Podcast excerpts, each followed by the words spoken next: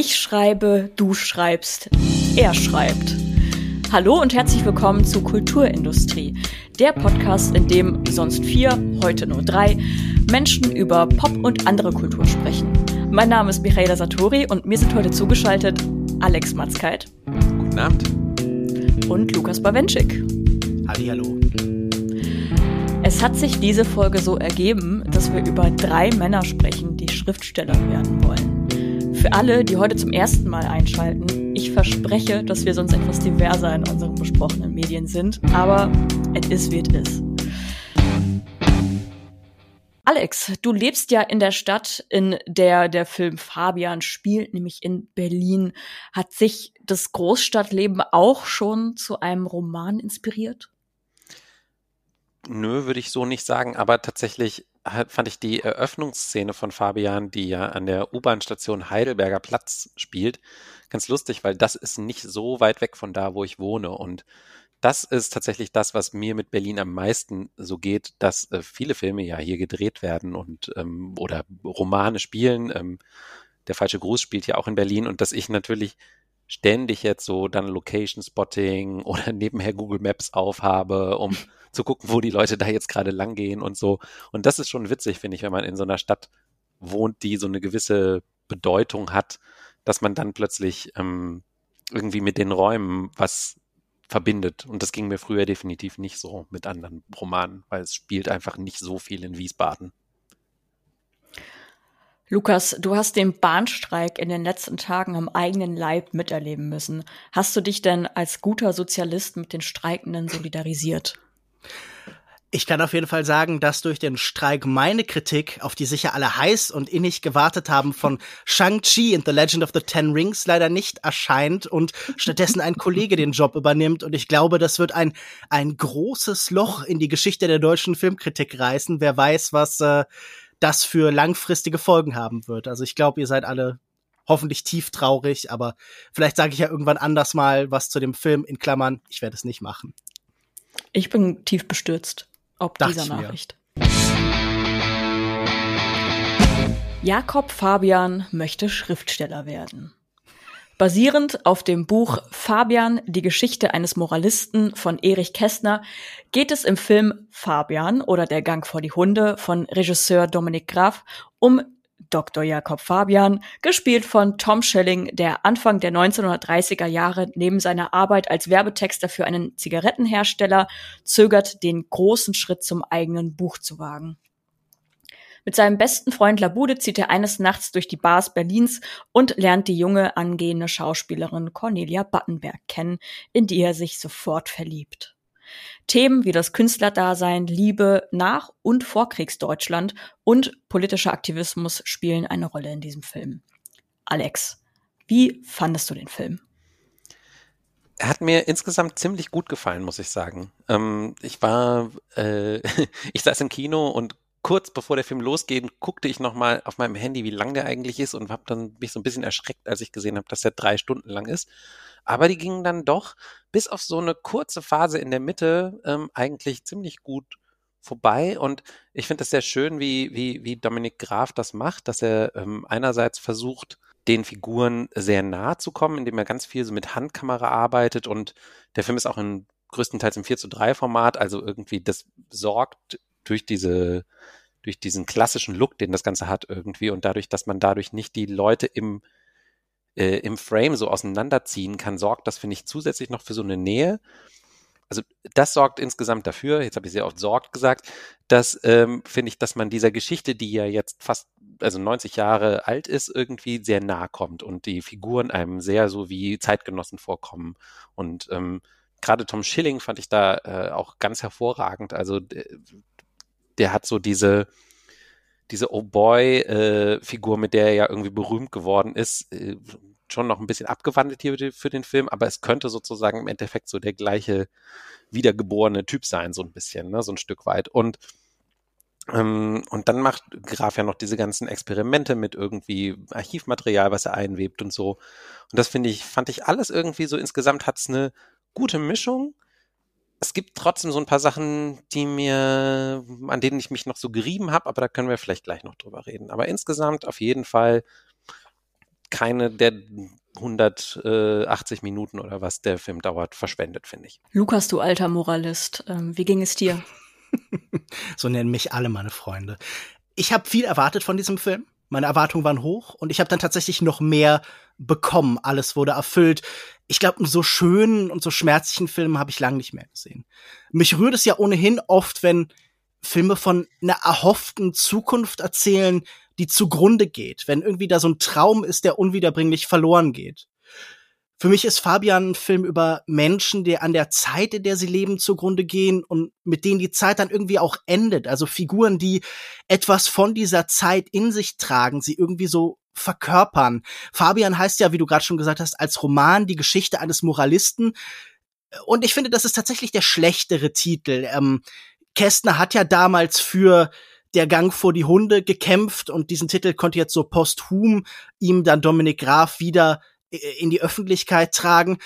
Ich finde nämlich, der ursprüngliche Titel greift zu kurz, weil es geht natürlich nicht nur um den Moralisten, sondern es geht auch um Stefan Labude, seinen Freund, den äh, der dem Künstler und Moralisten Fabian so ein bisschen den Idealisten und Aktivisten gegenüberstellt und damit so von zwei Haltungen, von zwei Blicken auf die Welt erzählt, die sich nachher durch tragische Ereignisse, durch Katastrophen annähern und die auf eine ähnliche Weise so im Fluss der Zeit halt aufgehen. Und ich finde, das klang vielleicht gerade bei Alex schon so ein bisschen an, dieser Film schafft es sehr gut, sowohl diese ganzen kleinen, zarten Momente zu vermitteln, wie auch wirklich die maximale Last der Geschichte, dieses Gefühl, dass das Blei schwer auf einem liegt. Und ich muss vielleicht noch mal kurz einmal zurückgreifen und einordnen. Du hast ja gerade gesagt, okay, du hast mit äh, Streiks zu kämpfen gehabt und so.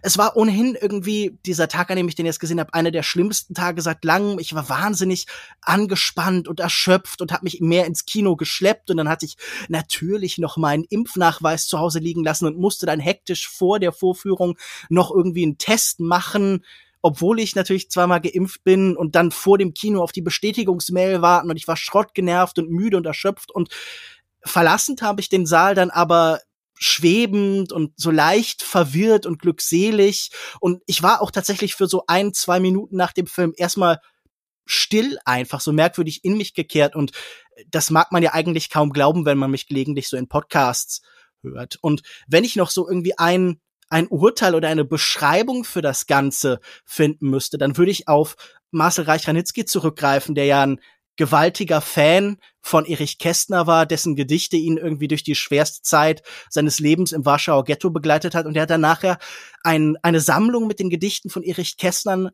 herausgegeben mit einem Titel, den ich lange Zeit irgendwie so ein bisschen mechanisch fand und so ein bisschen dröge, seelisch verwendbar.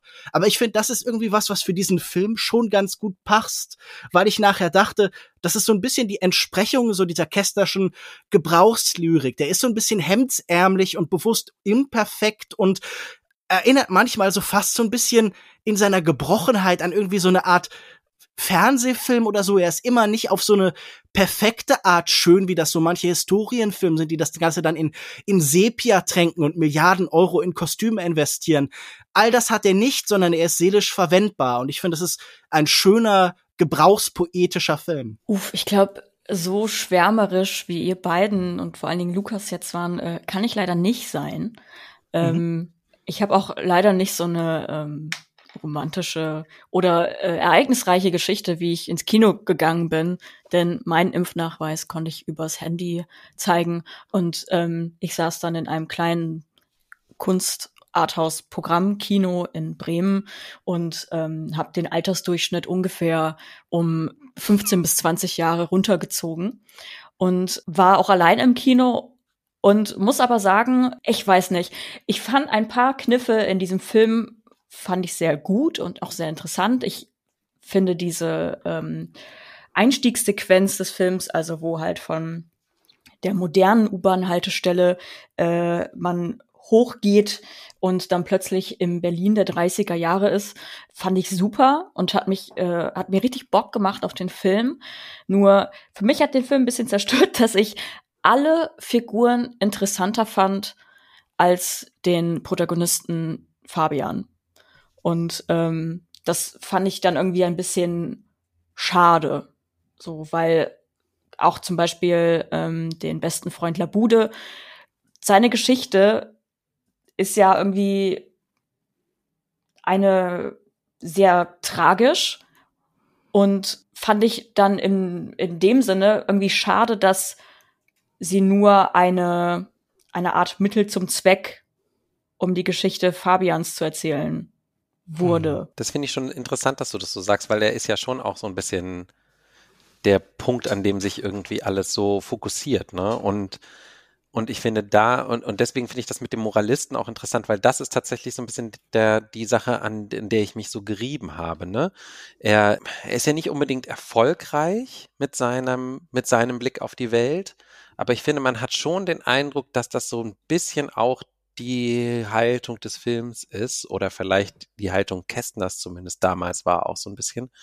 Und das würde mich auch interessieren, was ihr beide daran gedacht habt ich finde, es findet so eine gewisse ähm, Gleichsetzung oder zumindest Parallelität statt, ähm, dass der Film zeigt, so eben die Welt geht vor die Hunde und der moralische Verfall und der politische Verfall, also der Aufstieg der Nazis, die gehen so, das geht so Hand in Hand.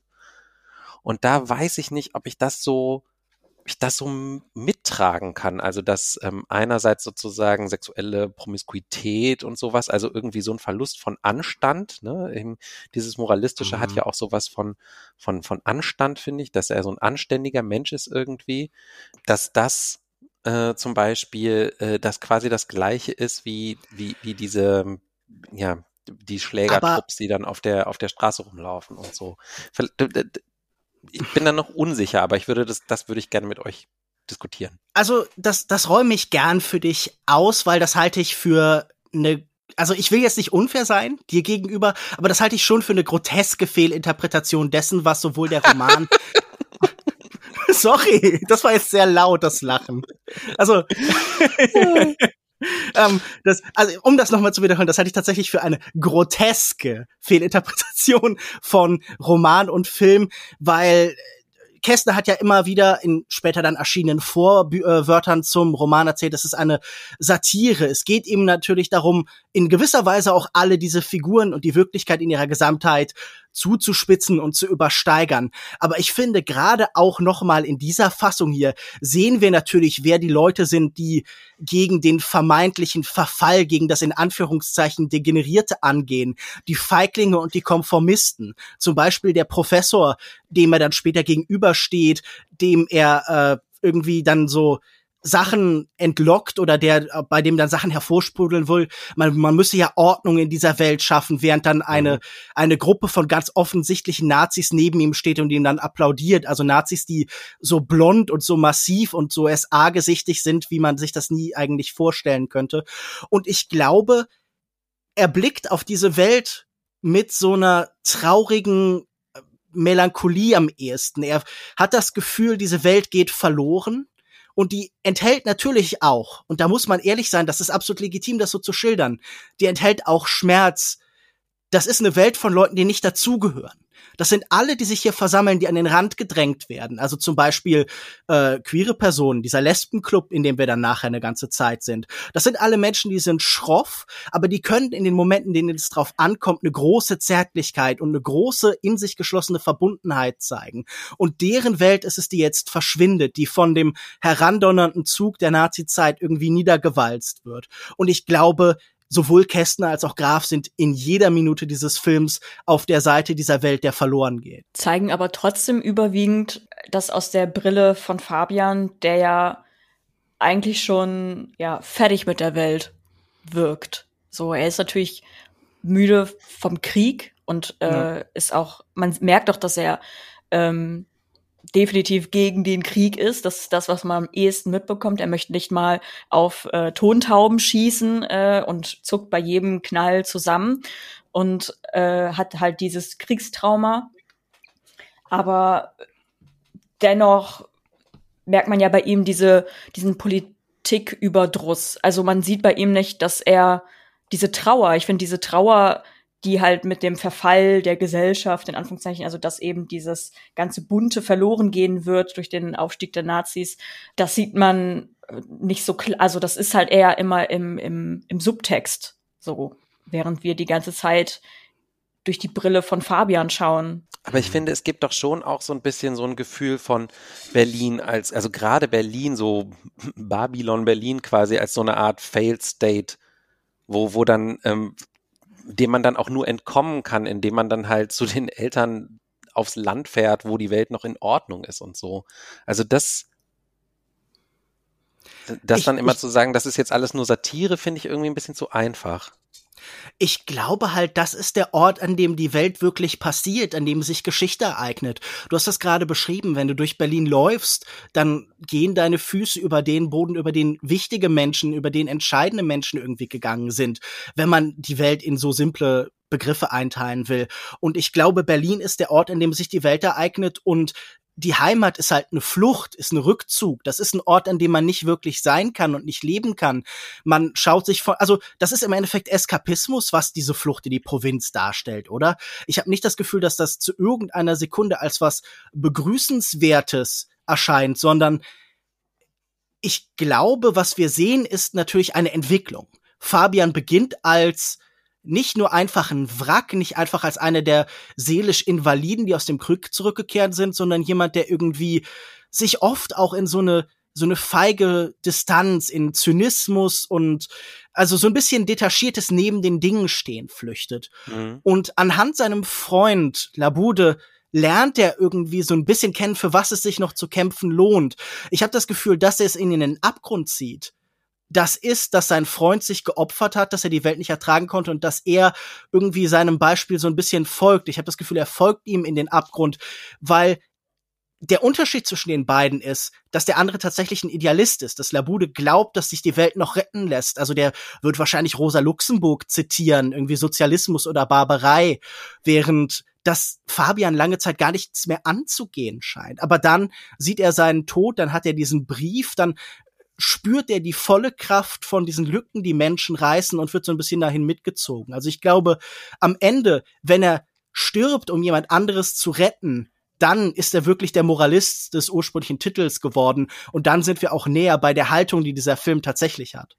Wir könnten ja vielleicht über die Anachronismen noch mal ein bisschen ausführlicher reden, über dieses Gefühl, dass die Zeit so ein bisschen in sich zusammenfällt. Das ist ja nicht der einzige Anachronismus, dass wir äh, am Anfang durch diese äh, U-Bahn-Station Heidelberger Platz mit der Kamera fahren, sondern wir sehen später zum Beispiel auch die Stolpersteine, wir sehen mhm. später mal ein aktuelles Straßenschild und immer wieder auch Figuren, bei denen man das Gefühl hat, sie würden vielleicht besser in die Gegenwart passen. Was habt ihr denn daraus gemacht? Was erzählt dieser Film damit? Und was ich mich auch frage und was ich vielleicht auch euch gern fragen würde, warum ist das heute was, was so häufig passiert? Wir hatten das bei Christian Petzold mit sowas wie Transit. Wir haben das heute später bei Martin Eden noch. Selbst bei Maxim Biller passiert das so ein bisschen. Und man hat heute oft das Gefühl, die Gleichzeitigkeit von Gegenwart und Vergangenheit im Historienfilm fängt an, nicht der Standard zu werden, aber zumindest ein Grundgestus des Erzählens. Für mich war das einfach ein klares Zeichen dafür, dass ähm, wir historisch gesehen noch nicht aus dem Gröbsten raus sind. Also mit AfD im Bundestag etc. pp. Also Nazis sind immer noch da, so und äh, eben diese Parallelen zu schaffen äh, zeigen halt, dass wir uns nicht darauf ausruhen können, dass wir gerade einen Historienfilm schauen oder dass wir etwas aus der Vergangenheit schauen, sondern dass diese Vergangenheit uns bis in die Gegenwart begleitet und ähm, immer der warnende Zeigefinger da ist, dass das auch gut wieder in der Zukunft passieren kann. Es scheint so einen besonders starken energetischen Zug zwischen den letzten und den heutigen 20er Jahren zu geben, mhm. oder? Also mhm. das scheint gerade eine Zeit, in der wir uns zurückdenken und der wir in besonderem Maße irgendwas aus der für die Gegenwart erkennen zu glauben scheinen verschwindet im gleichen Maße irgendwas? Also ist das nicht ein bisschen dramatisch oder auch vermessen historisch gesehen, sich so sehr heute als Teil von einer modernen Weimarer Republik zu verstehen? Ich glaube, es geht sogar noch über das hinaus, was Michaela gesagt hat. Ich, ähm, ich habe zum Beispiel den Eindruck, es war also in meiner Lebenszeit seit bestimmt Ende der 90er Jahre, glaube ich, nicht mehr das Gefühl, jetzt zum Beispiel so eine Bundestagswahl, dass da so viel dranhängt. Also mhm. das, ich habe ich hab wirklich das Gefühl, wir sind jetzt an einem Punkt, auch wenn man auf den Klimawandel guckt und diese ganzen äh, äh, Dinge, ähm, dass, dass, es, dass wir wirklich das Gefühl haben, wir stehen so kurz vor einer Zeitenwende, ne? Ähm, ent, entweder oder nicht. Also entweder wir fahren auch alle in den in den Abgrund oder wir, wir schaffen es halt irgendwie noch. In, in der IPD Film stand ähm, in einem Artikel über die 20er Jahre, dass, dass Filme über die Weimarer Zeit immer von ihrem Ende her gedacht werden. Mhm. Das ist ein Satz, der bei mir hängen geblieben ist. Und ich denke mal, das ist es so ein bisschen, ne? Dass man irgendwie sagt, man kann jetzt keine, man kann keinen Historienfilm über die Zeit machen, der ausblendet, was dann später passiert.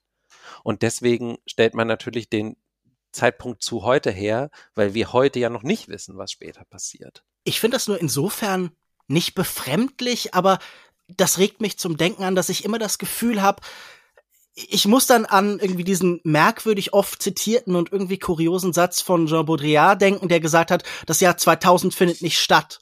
Und oft sehe ich mir diese Filme und diese Kunst, die gerade entsteht, an und denke, das Jahr 2021 findet nicht statt. Mhm. Man versucht das immer so stark über die Vergangenheit zu erklären und ja, es kriegt dann fast so eine allegorische Ebene, ne? Eigentlich ja, alles.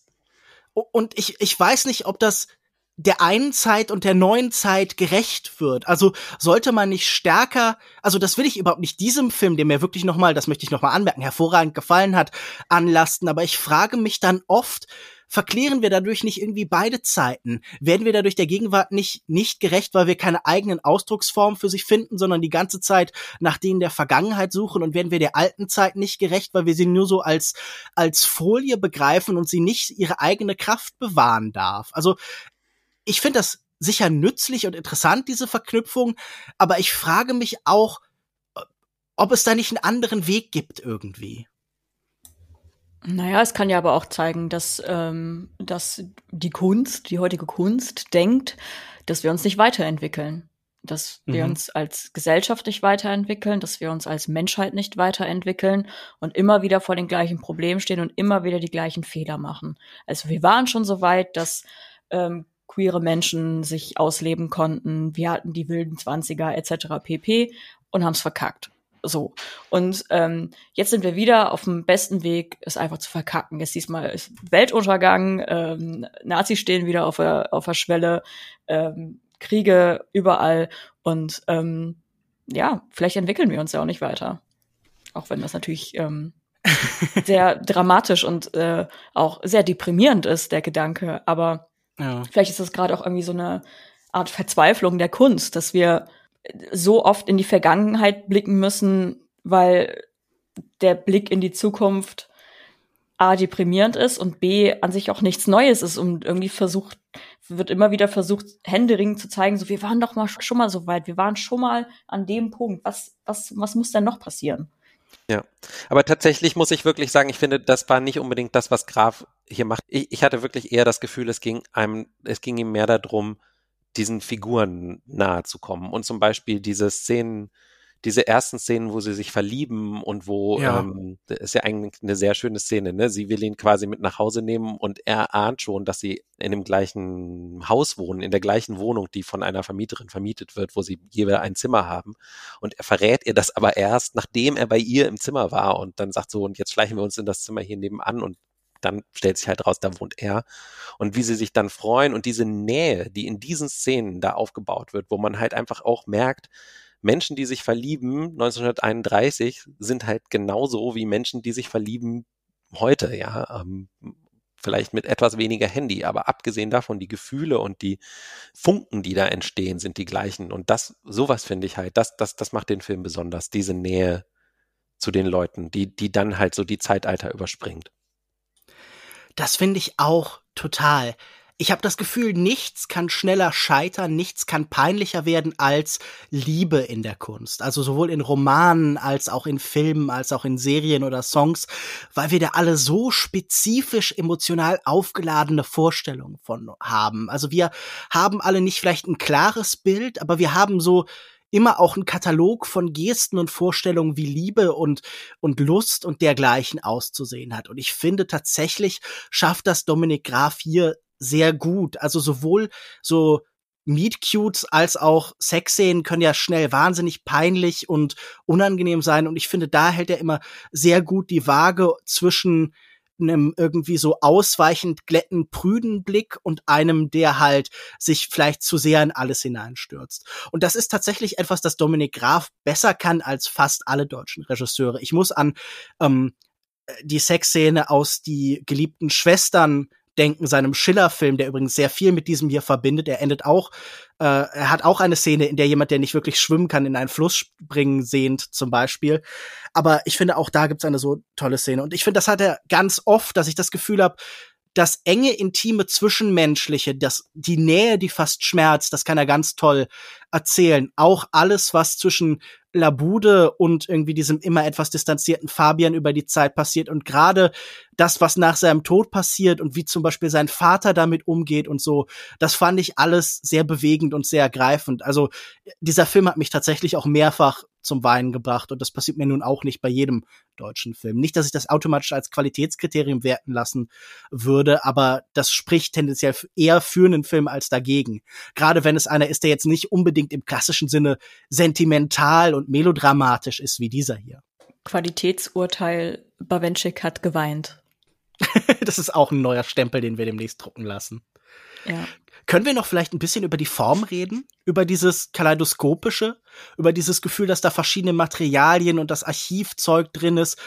Was hat das mit euch gemacht? Dieses Gefühl auch, dass manche Orte, so manche Sets so total theaterartig sind, dass da so künstliches Licht herrscht, dass man manchmal das Gefühl hat, es ist fast so dieser Untergrund von Berlin ist so merkwürdig klein und klaustrophobisch und später ist Berlin dann wie so eine Geisterstadt. Ich fand, äh, am Anfang gibt es ja diese eine Szene, wo Fabian mit der einen horny Frau nach Hause geht, gespielt von Merit Becker, heißt sie, glaube ich.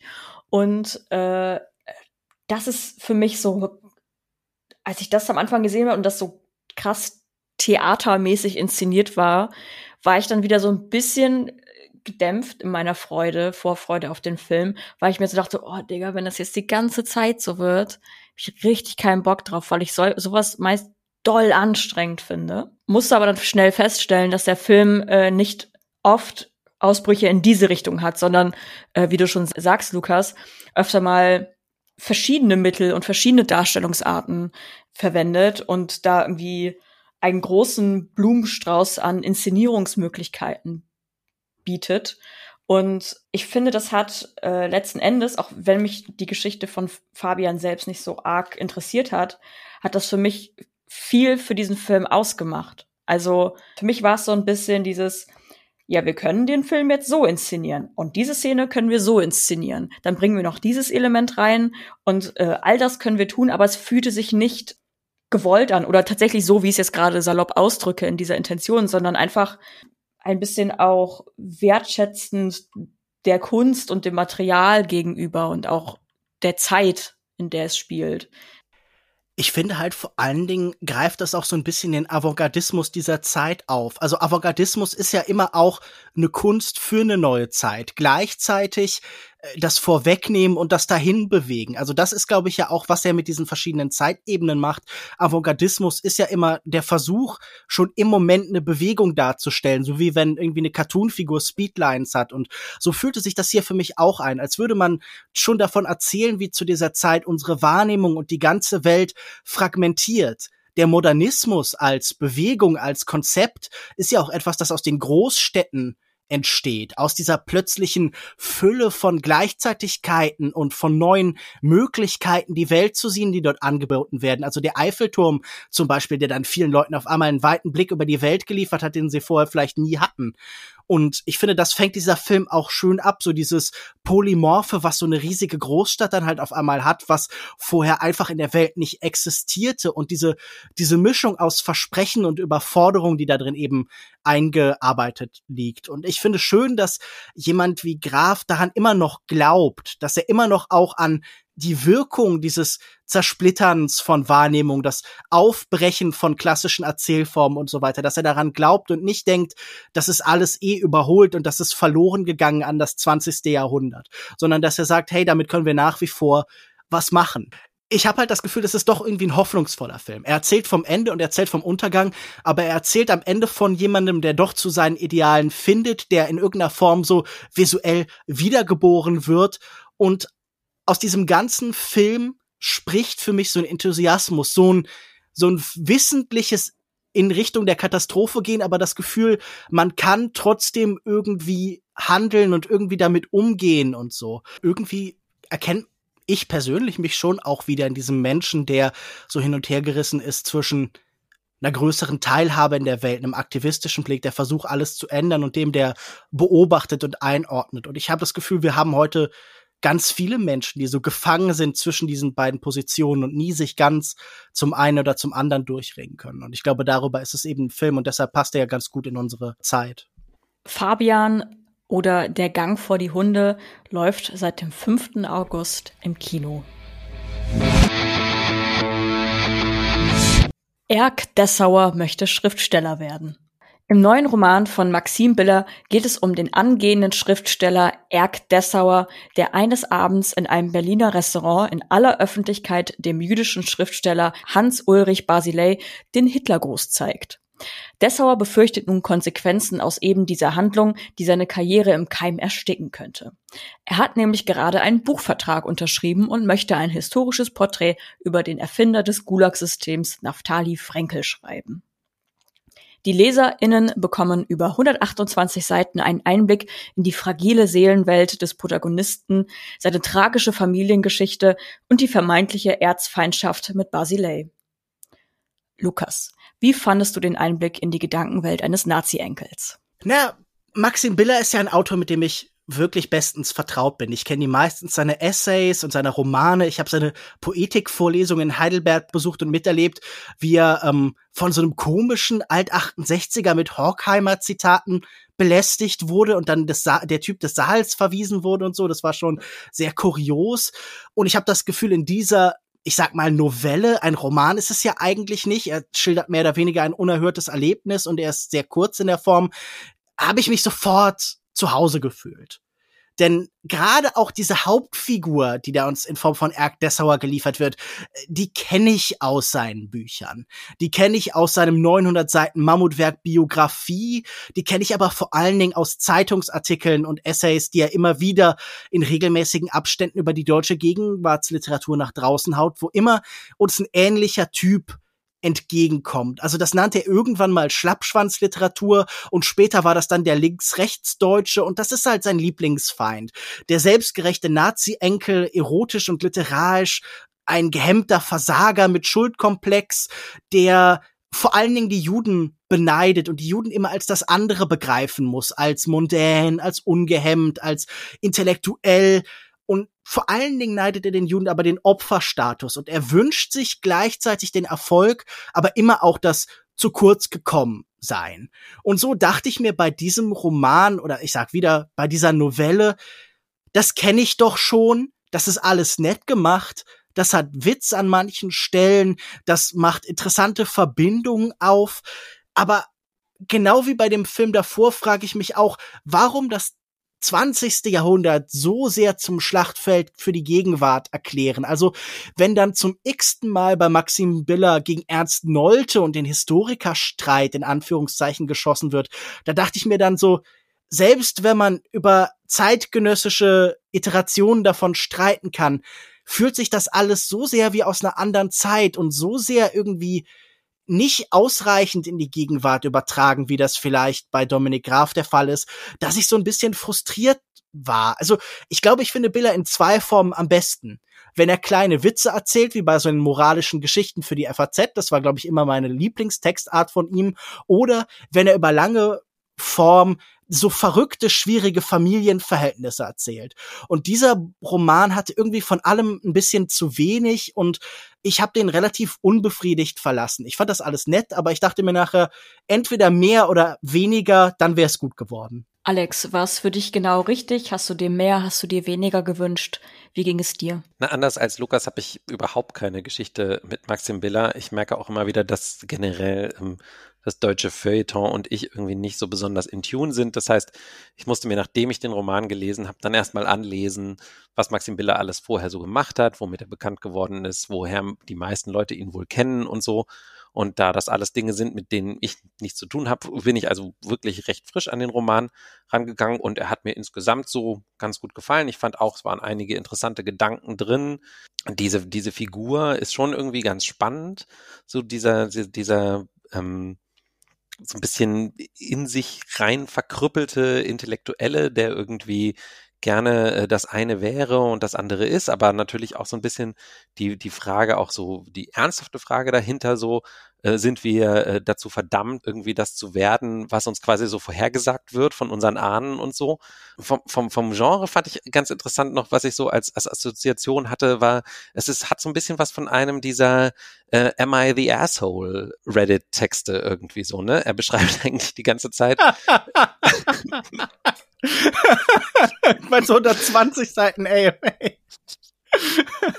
ich ich finde, ich finde, die, also das war so meine, meine spontane Assoziation, dass er die ganze Zeit sich quasi selbst leid tut und die Welt eigentlich fragt, ja, aber bin, bin ich jetzt hier der Blöde oder wer jetzt, ne? So. Und, ich habe einem ähm, jüdischen Autor den Hitlergruß gezeigt. Bin ich das Arschloch? Ja, aber würdest du mir denn zustimmen, dass es irgendwo stimmt?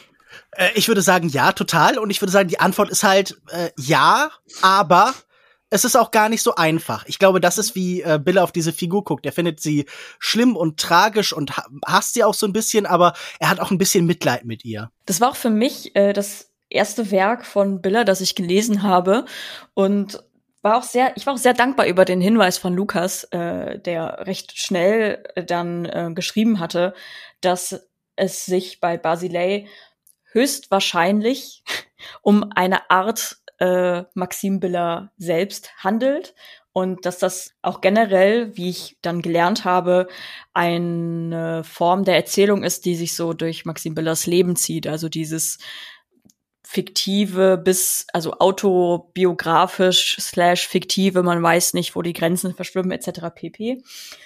Ich hätte mir vielleicht doch im Nachhinein gewünscht, dass ich das erst später erfahren hätte, denn unter dem Gesichtspunkt äh, das halt zu wissen oder dass das irgendwie eine Erzählform ist, die da gewählt wurde, fand ich das Buch an manchen Stellen doll unangenehm in seiner Selbstreferenzialität. Also dass der, dass der äh, Protagonist Erk natürlich ähm, unsympathisch als Fuck dargestellt werden sollte, das war absolut klar. Ich meine, ja, das stand gar nicht zur Debatte. Es war auch, wurde auch gar nicht der Versuch unternommen, ihn irgendwie gut dastehen zu lassen, in keinster Weise. Selbst seine Geschichten über seine ähm, ach so tragische Familiengeschichte und Vergangenheit wurden auch eher immer mit so einem verächtlichen Unterton berichtet. Umso unangenehmer dann aber, wie sich dann Biller quasi dann vermeintlich selbst beschrieben hat, indem er halt durch Dessauers Augen Basilei beschrieben hat. So, das ist natürlich dann alles so, man kann sich immer denken, ja, wie viel davon es war und bla bla bla. Nur, ähm, das hat es für mich zum Teil wirklich echt, weiß ich nicht, seltsam gemacht. Seltsam, äh, unangenehm, so, aber für das, ich habe mich 128 Seiten trotzdem einigermaßen unterhalten gefühlt, sagen wir so. Also man kann vielleicht zur Einordnung noch sagen, dass ja Biller auch noch deutlich unangenehmer gewesen ist in seiner Karriere und zwar so weit, dass das ein Fall für die Justiz war. Ich glaube, im Jahr 2003 ist sein berüchtigter und ich glaube literaturhistorisch dadurch auch irgendwie wichtiger Roman Esra, der dann nachher wegen Verletzung von Persönlichkeitsrechten nach über mehrere Instanzen hin äh, verklagt worden ist und zwar auch mit Erfolg, weil er da auch viel aus dem Leben halt mit seiner damaligen Freundin beschreibt und so und die taucht ja auch noch mal als äh, Schlüsselfigur hier auf. Diese Valeria dürfte sehr nah sein an Aisha Romay, äh, also der Esra-Figur halt tatsächlich. Und ich glaube, von diesem metafiktionalen Wille auch nicht lassen. Und ich finde halt, das ist bei ihm immer schon so gewesen, dass man so diese Arroganz, Schrägstrich Selbstbewusstsein irgendwie nervig und anstrengend finden kann. Und ich glaube, er sieht das immer so in der Geschichte von, na, Deutschland will irgendwie den, den Juden in all seinen Klischees, hier präsentiere ich ihn, ich bin die Reizfigur, ich bin der, der da ist, den ihr nicht wegbekommt. Und irgendwie, das finde ich erstmal nicht nur schädlich, sondern ich freue mich darüber, dass er da auch manchmal so ein bisschen den, den historischen Bewährungshelfer spielt und dass er auch sich, dass er auch nachforscht so ein bisschen in seinen Büchern, welche Form kann dieser Hass, den seine Vorfahren, den ganz viele eben erlebt haben, annehmen? welche Verkleidung, welche Mäntelchen zieht er sich an? Ich finde aber gleichzeitig, dass dann doch diese Erk Dessauer Figur so ein bisschen arg zum Strohmann gerät. Also, dass ich mich immer frage, ich verstehe das als Diagnose, aber dann zeig es mir stärker an der Wirklichkeit. Bau nicht so sehr jemanden auf, den du dir ausdenken musst, sondern ordne das stärker ein. Und wenn das aktuellste Beispiel, das du finden kannst, Ernst Nolte ist, dann bist du vielleicht so ein bisschen hängen geblieben in der Vergangenheit. Also dann geh halt und nehmen die Figuren, die die Entsprechung wären. Irgendwie, ich meine, man muss vielleicht so Feuilleton-Diskussionen wie um Achille Mbembe nicht weiterführen in so einem Roman, aber das hätte ich dann irgendwie einleuchtender gefunden, als sich so sehr an die Vergangenheit zu ketten. Und ich glaube, die Komplexität dieser Figur noch weiter zu erhöhen, Erk Dessauer noch mit ein paar positiven Attributen auszustatten, das hätte diesen Roman sowohl in seiner verurteilenden Kraft als auch in seiner mahnenden Kraft noch sehr viel stärker gemacht. Das Einzige, wie ich finde, dass er das ein bisschen macht, ist über seine eigene Sprache. Also die ersten paar Kapitel, finde ich, ist die Sprache von ihm, also die, die Prosa einfach des Textes, ne? Super so unbarmherzig und hart. Und äh, also richtig hat mich auch selber so ein bisschen abgestoßen, habe ich schon gedacht, oh, okay, es wird jetzt wieder eins von diesen Büchern. Und es weicht aber später auf. Also finde ich. Ähm, und, und durch diese Weichheit, finde ich, kriegt man dann doch so ein bisschen Sympathie vielleicht wenigstens für die Figur und für, für ihre Lebensgeschichte. Ne, für mich war es so dieses klassische, und ich meine, das wollte er ja auch so darstellen, der Deutsche, der sich auch in seine Opfer ähm, Position hereinbegibt, von wegen, ja, ich komme ja aus dem Osten und mein Papa, der war so ganz traurig und dann habe ich noch den armen, armen, äh, ich glaube Julius hieß er dann, mein Großvater, der irgendwie sich nirgendwo richtig äh, beheimatet gefühlt hat. Und das erzählt Biller dann, also diese tragic Backstory des Protagonisten, aber auch total unbarmherzig und auch komplett nicht ernst nehmend. Also das er es quasi so darstellt, so ja, das ist halt ein armes Würstchen und der macht sich dann halt diesen jüdischen Autoren Basilei zum Feindbild. Also nicht nur aufgrund der Herkunft, sondern auch der Karriere, die er beneidet, äh, die Frau, die er hat, die er auch will und die er irgendwie begehrt, das Aussehen, das er hat, das er auch begehrt und dieser Neid so. Und für mich lässt sich das schnell so lesen im Sinne von, ja, der ist halt neidisch und deswegen ist er jetzt Nazi. Und das ist, stimmt doch wahrscheinlich in großen Teilen. Also das kann ich mir gut für viele Personen vorstellen. Nur, wofür? Warum? Ich check's nicht. Also Warum widmet man dem Ganzen 128 Seiten? Vor allen Dingen, wenn er das mit diesem einleitenden Flaubert-Zitat aus äh, L'Éducation Sentimentale eigentlich schon mal besser zusammengefasst hat. Er, er zitiert ja am Anfang, er beneidet die Klavierspieler um ihre Begabung, die Soldaten um ihre Narben. Und damit ist eigentlich alles, was in diesem Roman so zu finden ist, schon erzählt ich finde, da sind noch irgendwie interessante Passagen drin. Also gerade äh, diese merkwürdige Realitätsfixierung, die er immer wieder diagnostiziert oder falsche Realitätsfixierung, die er diagnostiziert bei den deutschen Autoren, die er dann überträgt in diese merkwürdige Anklage, diese ganze Auschwitz-Sequenz aus dem Roman von Basilei wäre ja eigentlich nur ausgedacht und das hätte ja gar nichts mit der Wirklichkeit zu tun. Und ich finde so, diese Frage nach Wirklichkeit und Metafiktion, die natürlich auch zurückverweist auf sowas wie Esra und so. Das ist schon auch ganz interessant gemacht, aber ich finde, ihm gelingt das nur so partiell und viele andere Passagen, die sicher zentral sein sollten, die sicher irgendwie besonders was heißt mitreißend sein soll, aber die besonders so eine Emphase darstellen. Ich finde, die glücken einfach nicht im selben Maße. Und ich glaube, wie schon anfangs gesagt, er muss eigentlich noch pointierter sein, um richtig zu treffen. Also ich bin froh, dass es nicht wie der 900 Seiten Roman Biografie geworden ist, wo man dann irgendwann das Gefühl hat, so, ich habe jede Querverbindung und jeden Gag schon dreimal gehört. kannst du bitte endlich zum Punkt kommen? Aber auch hier dachte ich mir noch, er könnte mehr zuspitzen auf solche Momente, die, glaube ich, den, den Kern des Ganzen treffen. Und es ist einfach nicht so gut, wenn das Flaubert noch mal so pointierter und knapper und konziser geschafft hat als er im ganzen Roman.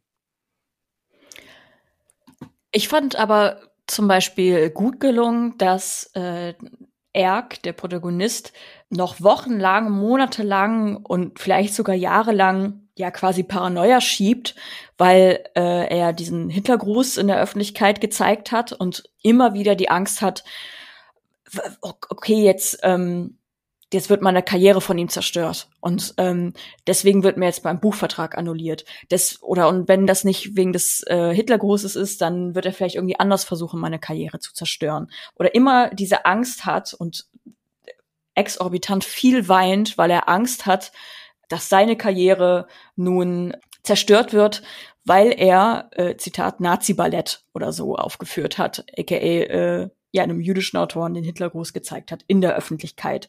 Und das ja auch nicht mal eine Übersprungshandlung war, wie man irgendwie zuerst vermutet, Übersprungshandlungen, Hitlergruß zeigen, brauchen wir gar nicht drüber diskutieren, dass das Quatsch wäre, aber dass er den sogar übt vorher, aber trotzdem dann seine größte Angst ist dann halt nicht als der krasse Nazi dazustehen, sondern für ihn ist halt klar, ich bin halt ein Nazi, ich mag halt sie, äh, wie es im Roman immer geschrieben wird, also die Juden nicht, sondern dass es ihm ja die ganze Zeit einfach nur um, um seine Karriere geht und wie Leute ihn denn jetzt einschätzen könnten und dass es ihn jetzt schaden könnte.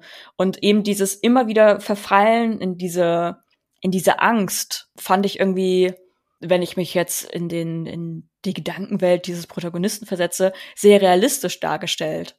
Dass das etwas ist, womit er jetzt leben muss. Also, dass halt diese Rache von Basilei nicht, nicht kam, die er immer wieder befürchtet hat und dass er nicht mehr seine Buchpremiere und seine Lesung und die, ähm, den Erfolg seines Buches wirklich feiern konnte, weil er immer wieder Angst hatte, dass das alles mit nur einer einzigen Nachricht oder mit äh, einem einzigen Auftritt von Basilei zerstört werden könnte. Ärgerlich fand ich nur, Lukas, du hattest das ja schon erwähnt, dass es eben ähm, diese Referenzen zu Esra gab, also zu dem, äh, ich nenne es jetzt einfach mal salopp, Skandalroman von Biller und ähm, dass er da gefühlt immer noch nicht ablassen konnte.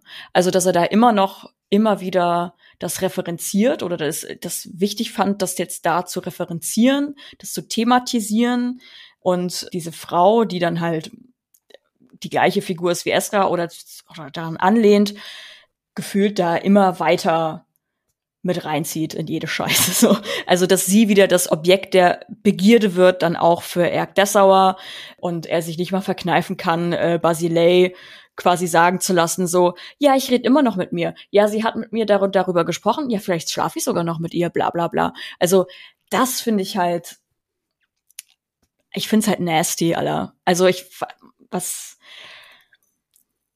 was erhofft man sich dadurch? Und äh, Lukas, du meintest zwar schon, das ist so, das ist Maxim Biller, das ist wie er lebt und lebt quasi. Nur ich fand es irgendwie, naja, erschreckend, also wie on the nose das dann ist und dass ähm, es sich ein bisschen so las, als würde er es genießen. So, also diese, diese weitere Qual da durchzuführen. Ach, ich, ich finde das ja absolut legitim, das als moralische Frage aufzubringen und zu sagen, hey, was machen wir eigentlich mit Menschen, wenn wir sie fiktionalisieren? Wie sehr missbrauchen wir Menschen als als Munition, als Material für unsere Fiktion. Und was passiert mit dem Menschen, der zur Fiktion gemacht wird, der plötzlich eine Version von sich selbst in der Öffentlichkeit sieht, ohne da Kontrolle drüber zu haben. Und äh, ich finde, das kann man jetzt anhand dieses Romans halt nicht so gut wirklich abhandeln, weil da zwar viel tatsächliche Figuren drin sind und auch andere, die nah genug an der Wirklichkeit sind, wo man so schemenhaft wirkliche Figuren wiedererkennt, aber dass gerade diese zentrale Figur nicht stärker konkretisiert wird. Ich finde das immer, wenn man in Battle Rap Andeutungen macht und einfach so Namen wegpumpt und zensiert oder so, dann finde ich das immer so ein bisschen langweilig.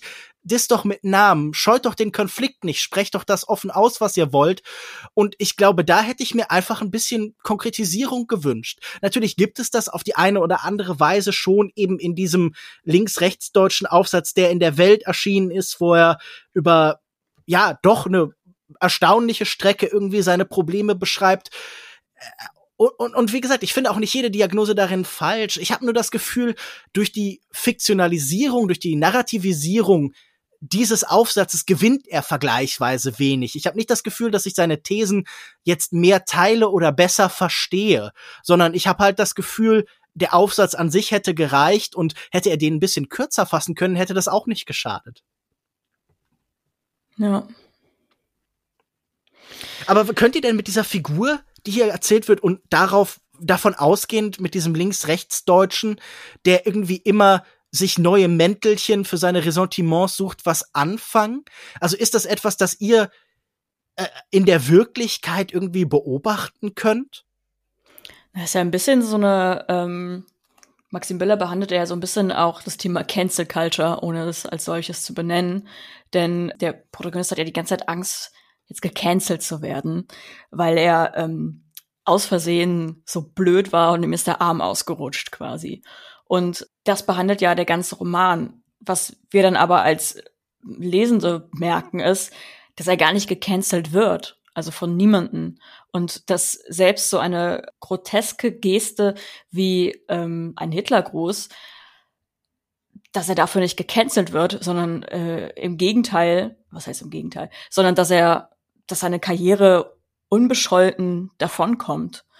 Und insofern fand ich das eine, eine treffende, ein treffendes Beispiel dafür.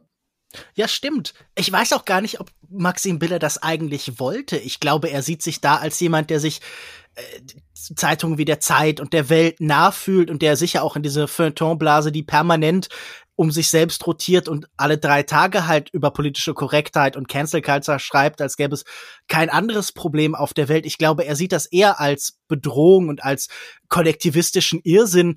Und dass er das so schildert, da, da scheint ihm auch so ein bisschen was entglitten zu sein. Also, dass das letztlich dieses Canceln äh, gar nicht stattfindet, das ist ja, glaube ich, etwas, das seiner Weltsicht eher entgegenläuft. Also das finde ich eigentlich eine ganz schöne Beobachtung. Ähm, naja, aber andererseits ähm, wird ja äh, Basilei, die Figur, wird ja gecancelt dafür, dass er vermeintlich das Leid der Juden sich irgendwie zum als künstlerisches Mittel missbraucht hat, mhm. um da eine super geile Buchstelle zu haben. So, da wird er ja äh, durch das Feuilleton ja, gut, entlarvt und deswegen gecancelt. Also dass dann, dass dann ähm, jemand ja vermeintlich auch aus antisemitischen Gründen, also dass einem wenn man es richtig, wenn man so sagen will, wird ein jüdischer Autor gecancelt, weil ihm dann ähm, Bagatellisierung des jüdischen Leids vorgeworfen wird.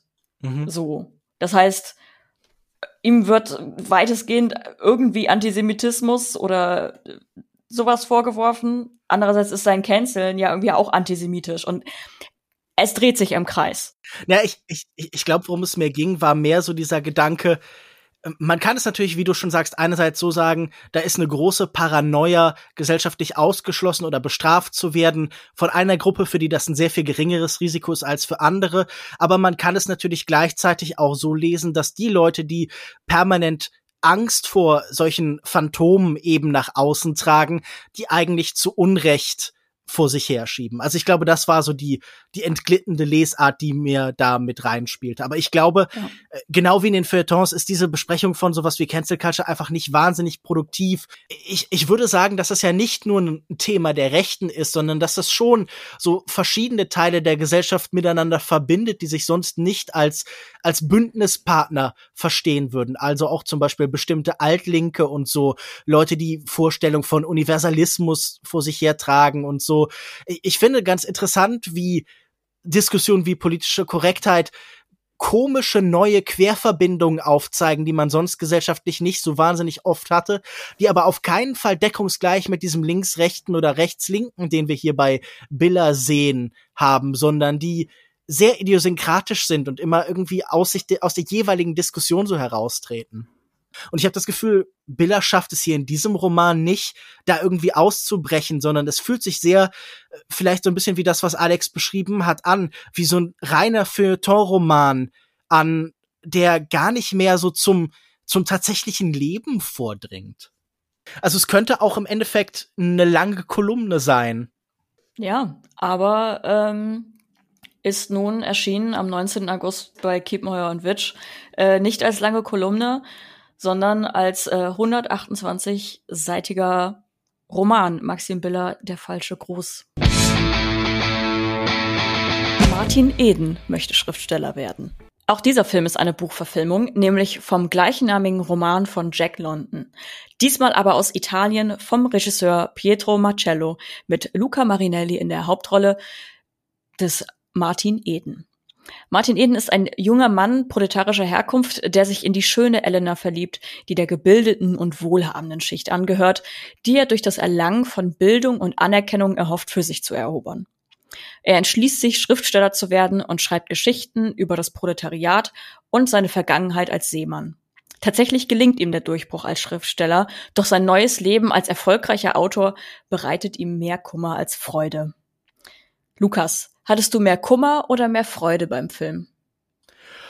Oh, doch deutlich mehr Freude als Kummer. Nicht alles an diesem Film ist gelungen, aber im Großen und Ganzen habe ich ihn sehr genossen. Gerade weil er eben kein klassischer Bildungsroman ist, sondern auf kuriose Weise so eine Art Anti-Bildungsroman. Er nimmt dieses große liberale Versprechen des Aufstiegs durch Bildung und erzählt, wie das Ganze scheitert und umschlägt, wie Menschen durch neue Möglichkeiten, durch neue Perspektiven auf einmal an einem Punkt ankommen, in dem sie das nicht als selbstverständlich begreifen, aber den die Gefahr und die Risiken des Aufstiegs plötzlich so beiseite schieben. Es ist ein Film über einen sagen wir, ideologisch wirren Parvenu, so ein Social Climber, der selbst diesen Sozialismus, den er irgendwann ausprägt, diese Nähe zum Volk, die er behauptet, eigentlich nur als Rolle, als Pose und als Werkzeug benutzt, genauso wie die Liebe.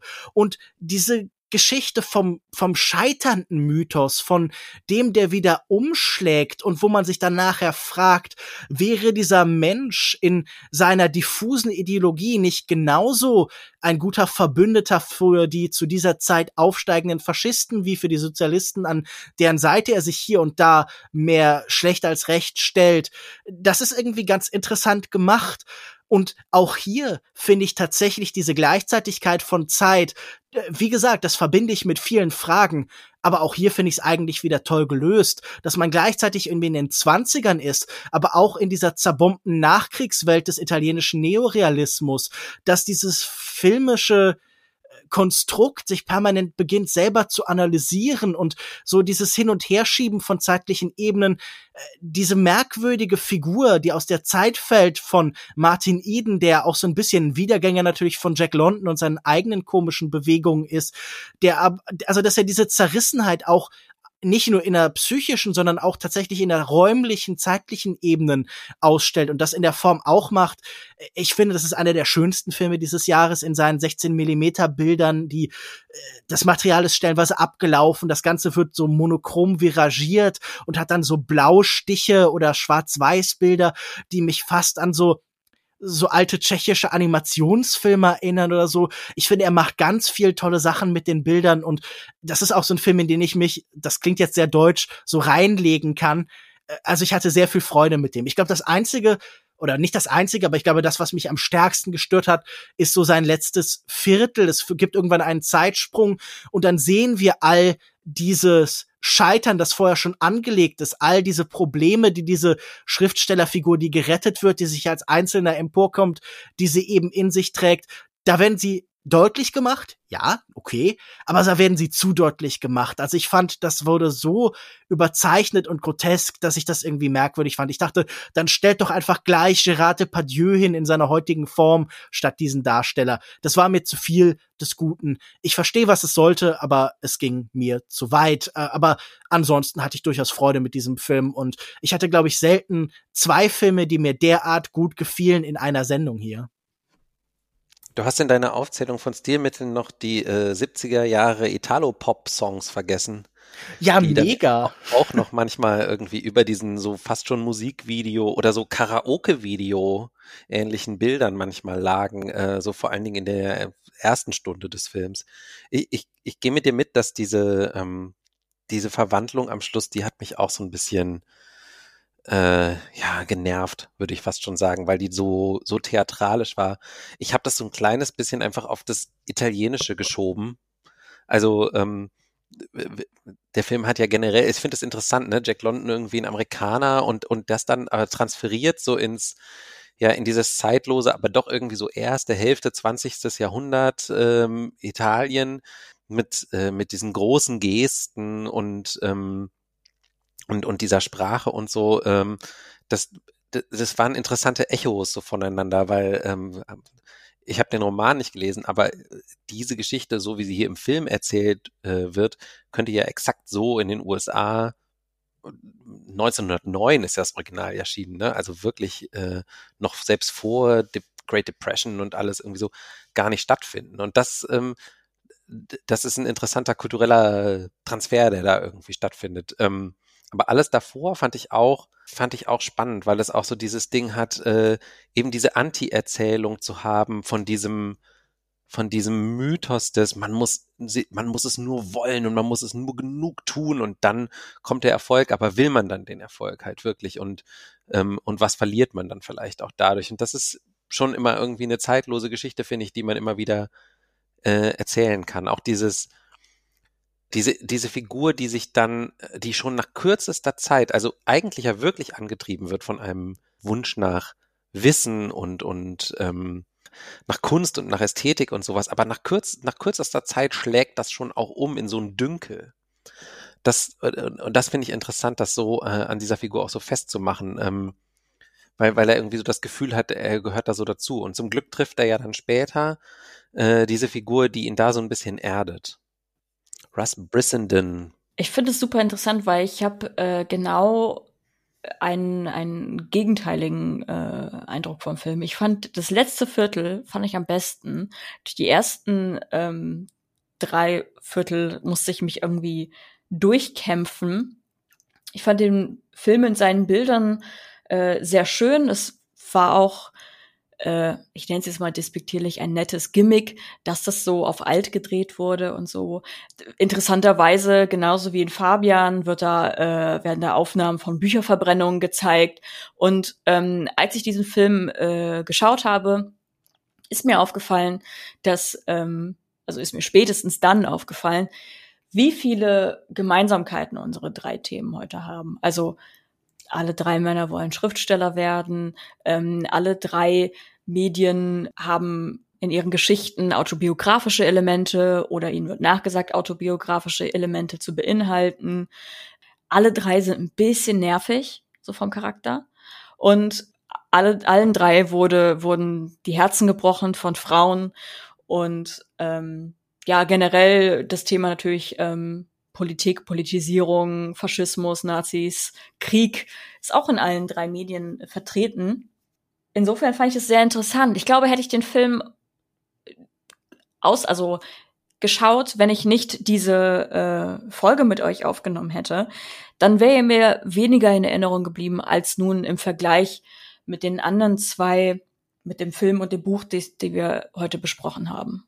Ich glaube, was sie auch noch total verbindet, ist so dass sie halt diese Fragen des 20. Jahrhunderts nochmal aufgreifen und vor allen Dingen auf diese Frage zwischen Individualismus und Idiosynkrasie, also ganz stark als, als eigenes Ich gegen die Zeit stehen und ich sage mal Kollektivismus oder irgendwie das Eingliedern in größere Gemeinschaften so verhandeln, weil ich glaube, das ist ja irgendwie auch die die Frage, an der Martin Eden hier nachher mit all seinen Wegbegleitern aneinander gerät und auch mit seinem Lehrmeister, den äh, Alex ja gerade schon angesprochen hat in Form von äh, Russ Brissenden, dass er nicht bereit ist, von sich wegzukommen, dass er nicht bereit ist, sich irgendwie unterzuordnen, sondern dass er letztlich ganz und gar er selbst sein möchte, dass er halt sich aus den Dingen herausschälen will. Und ich glaube, das ist ja was, was der Autor in der heutigen Zeit ganz oft in sich trägt. Der Autor ist einer der wenigen Künstler, den wir so haben, der in irgendeiner Form etwas wirklich allein schaffen kann, der sich nicht eingliedert in irgendeine Form von Kollektiv und sei es nur das Filmteam oder sowas. Vielleicht noch der Maler, aber das ist ja auch irgendwie, das sind alles Kunstformen, die heute was Marginalisiertes haben. Und ich glaube, wer heute Autor wird, der empfindet auch irgendeine so Form von von Weltekel. Und ich glaube, das verbindet diese drei für äh, diese drei Medien, sage ich jetzt mal, ja auch so ein Gefühl von nicht einverstanden sein, neben den Dingen stehen. Und das fand ich tatsächlich auch interessant, hier so konzentriert so eine Frustration oder so ein so ein Ungenügen der Zeit irgendwie diagnostiziert zu sehen. Das Gefühl, es müsste alles anders sein, aber keiner von ihnen kann noch so an die alten Erzählungen des 20. Jahrhunderts glauben. Äh, mehr oder weniger wir haben am stärksten vielleicht die Hinwendung zu irgendeiner Form von, von Bewegung, von Selbstaufforderung, von Eingliedern in ein größeres System in Form von diesem Fluss oder so. Bei Fabian, ich glaube, das ist da auch der optimistischste Film. Und bei den anderen haben wir stärker halt irgendwie ein, ein Scheitern oder ein Konformismus, der, ähm, der, der kurioserweise aus dieser Ich-Gefallsucht heraus entsteht. Also ich glaube, bei äh, der falsche Gruß haben wir ja jemanden, der sich total beim Zeitgeist, bei der Gegenwart andient, um eben seine Vorstellung von sich selbst, dieses Paranoide, das er unbedingt beschützen will, halt so zu verpanzern, um da eine Außenbarriere zu schaffen. Dafür dient er sich allem anderen an und äh, stößt den beiseite, der halt irgendwie Individuum sein will. Also ich glaube, das ist irgendwie auch die Frage, die alle drei verbindet. Will ich dazugehören um jeden Preis oder nicht? Deswegen fand ich ja das letzte Viertel von äh, Martin Eden so gut, weil das für mich irgendwie nur konsequent war. Also sowohl wie äh, der Protagonist halt dargestellt wurde, also das ewige Rauchen, dass er irgendwie auch verbraucht aussah und diesen Welthass oder Weltekel, wie du es nennst, Lukas, sowohl nach innen als auch nach außen getragen hat. Und äh, auch wenn das natürlich irgendwie vielleicht nervig war, weil es so überspitzt war, fand ich es nur konsequent. Also konsequent im Sinne von, naja, das sind halt die Konsequenzen, wenn du zu Leuten oder wenn du zu einer Gesellschaft dazugehören möchtest, die dir von Anfang an feindlich gesinnt war.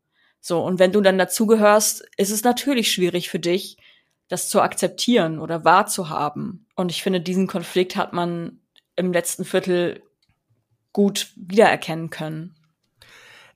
Ich finde, es hat total was von diesem Groucho Marx Zitat. Ich möchte nicht Teil von einem Club sein, der mich aufnehmen würde. Mhm äh, also das, das strahlt er aus. Wir haben vorher diese ganzen Klassenbarrieren. Er dekliniert irgendwelche Wörter falsch und alle permanent ist es diese Sprache, die ihn außen vorhält. Und dann ist er irgendwann da und, und merkt, wie oberflächlich das, was er wollte, halt eigentlich ist. Äh, ich, ich muss sagen, woran es mich auch total erinnert hat, ist, um wieder vielleicht einen Rap-Vergleich zu machen, weil ich 20 Minuten keine hatte, äh, so, wenn Rapper reich geworden sind und dann immer weiter ihre Aufstiegsgeschichten erzählen wollen, dann wirkt das ja irgendwann grotesk oder absurd und sie müssen halt neue Wege von der vom Leben zu erzählen finden, wie Jay-Z, der dann halt irgendwann anfängt, darüber zu rappen, wie viel jetzt dieses Gebäude wert ist und dieses Gemälde, das er seinen Kindern halt irgendwie zurücklassen will und so. Und ich glaube, so ein bisschen ist das auch das hier jemand, der halt dann irgendwie merkt, äh, diese Klassenunterschiede sind immer noch da, egal was ich mache und allem, was ich nachjage, das ist halt irgendwie irgendwie falsch. Ich, ich glaube aber halt, dass er, das Interessante ist, dass die Figur daran nicht wächst und in, in irgendeine Form von Kampf einsteigt, sondern daran zugrunde geht halt. Ich, ich finde das irgendwie tatsächlich sehr schön, wie wir diese Romane mit so Abstufungen von äh, Konformität und, und, und, und Widerstand halt irgendwie haben. Und das, äh, ich, ich glaube, das ist echt optimal, die so gegeneinander zu legen. Finde das sehr schön, dass sie jetzt so gerade so zufällig so zusammen erscheinen. Ich bin es ja insgesamt so ein, so ein kleines bisschen diese Figuren eigentlich leid, weil ich auch immer so ein bisschen das Gefühl habe, dass sich da Autoren ähm, gerne auch selber inszenieren als eben diejenigen, die so außerhalb stehen und äh, eben diesen besonderen Blick haben. Und das ist natürlich einfach auch ein sehr schmeichelhaftes Selbstbild. Also obwohl äh, die Figuren ja irgendwie alle ähm, auch, äh, auch scheitern oder, ähm, oder wie in, ähm, wie in Maxim Billers Fall nur auf so eine groteske Art irgendwie ähm, Erfolg haben. Also eine Art von Erfolg, die man ihnen eigentlich nicht wünscht. Mm, aber trotzdem war es jetzt hier eben vielleicht genau deswegen, weil es so gebrochen war in, in, in, in, in den beiden Filmen zumindest irgendwie für mich auch mal wieder ganz okay, mir sowas anzugucken. Leid bin ich so ein bisschen diese Figuren, die, die es ja auch häufig so gibt, äh, die dann gerne auch so ähm, mehr so als Jugendgeschichten oder sowas inszeniert werden von, von dem Nerd als Außenseiter, der dafür aber dann halt irgendwie diesen besonderen Blick hat, den ja die Gesellschaft TM irgendwie nicht hat. Du hast natürlich total recht, dass das auch oft irgendwie ein komischer Gestus sein, so dieses, dieses so fast so exemplarische sich selbst zugrunde richten. Man denkt an so jemanden, so äh, wie Martin Eden am Ende aussieht. Ich dachte an Michelle Wellbeck, der ja auch sich irgendwie zum komischen Zigarettenhutzelgnom verwandelt hat, um äh, stärker seinem Bild vom Außenseiter, vom Weltekelnden irgendwie zu entsprechen. Aber wie du schon sagst, ich fand das in seiner Gebrochenheit ja eigentlich sehr schön angefangen. Und du hast recht, dass diese Figur manchmal ein Klischee werden kann und auch ein bisschen nerven kann und sich selbst zu sehr gratuliert. Aber ich finde, in diesem Film liegt sehr wenig Gratulierendes. Also bei Bille am allerwenigsten, aber auch bei Fabian ist es ja eher, dass er sich von diesem detachierten Gestus löst, was ihm irgendwie eine Menschlichkeit zurückgibt. Ähm, ich muss aber Alex zustimmen, dass ich ähm, auch eher gelangweilt bin vom ähm, Künstlerroman oder Autorenroman, äh, vom Selbstreferenziellen vor allen Dingen. Ich habe das vielleicht in meiner Moderation schon ein bisschen durchscheinen lassen, aber ähm, ich muss ein bisschen, ich musste tatsächlich ein bisschen mit den Augen rollen, weil oh, ich möchte Schriftsteller werden, ich bin in der großen Hauptstadt oder ja, ich möchte äh, Schriftsteller werden, ich möchte dazugehören. Äh, am interessantesten davon ist noch dieses ähm, Started from the Bauernhof, now we're here, also jetzt im Fall von Fabian oder Started from the äh, Ich bin ein Seemann bei äh, Martin Eden. And uh, now we're here. Es ist dieser, dieser Aufstieg in den Klassen, der aber gefühlt in der damaligen Zeit oder was heißt Gefühl, wahrscheinlich sogar re realistisch gesehen, wesentlich schwieriger war, als es heute ist. Ähm, und heute ist es immer noch schwierig, ähm, aus seiner sozialen Herkunft slash Klasse, ähm, in die man reingeboren ist, irgendwie auszubrechen. Ich bin auch diese Geschichten langsam leid oder finde auch, dass das, ich finde es kurios, dass man so altes Material noch ähm, so originalgetreu also, dass man das Bedürfnis hat, das darzustellen, diesen, diesen leidenden Künstler voller Weltekel und ähm, äh, diesen beobachtenden Künstler, den hungernden Künstler etc. Das bin ich leid. So, und gerade weil es halt meistens halt irgendwelche Dudes sind, die ähm, irgendwie lost durch die Stadt tingeln. Und ich würde mir wünschen, dass das dass man vielleicht nicht mehr so das Bedürfnis hat, diese alten Geschichten weiter erzählen zu müssen, sondern dass eben irgendwann alles auserzählt ist und wir uns vielleicht neuen Figuren widmen können. Ich fände es ja allein schon super, mal zu sehen, eine angehende Schriftstellerin, die struggelt. So. Das, das wäre auch schon mal irgendwie ansatzweise was Neues. Oder eine nicht-binäre Person, was auch immer, ist auch egal. Hauptsache, es ist kein cis-hetero-Dude, der ähm, mit seinen Gedichten und seinen Büchern eine Frau beeindrucken möchte und dann merkt, oh, das so funktioniert ja so gar nicht. Und ähm, ich weiß, es ist jetzt alles sehr despektierlich ausgedrückt und so, aber das ähm, fasst so ein bisschen mein, meine Gefühle zu solchen Romanen äh, zusammen, weil ich kann mich persönlich damit nicht identifizieren.